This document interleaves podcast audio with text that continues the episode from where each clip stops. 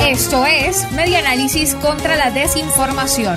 Compartimos noticias verdaderas y desmentimos las falsas. Plan de abastecimiento de combustible no cubre la demanda. Gasolineras en Lara se surten de una a cinco veces al mes. Las colas para surtir gasolina en Venezuela se mantienen en varias ciudades pese a la implementación a principios de octubre de un plan de abastecimiento de combustible que no cubre la demanda. El equipo de cotejo.info logró determinar que entre los meses de octubre y noviembre existió irregularidad en el despacho de gasolina, de acuerdo con los datos oficiales recabados en el municipio Iribarren, que alberga a la ciudad capital Barquisimeto en el estado Lara.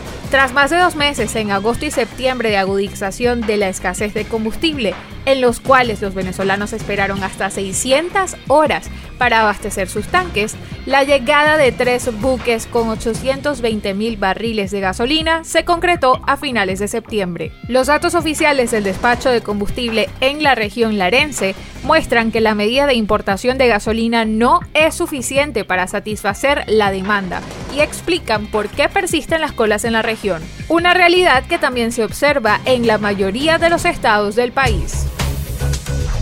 Esto fue Media Análisis contra la Desinformación.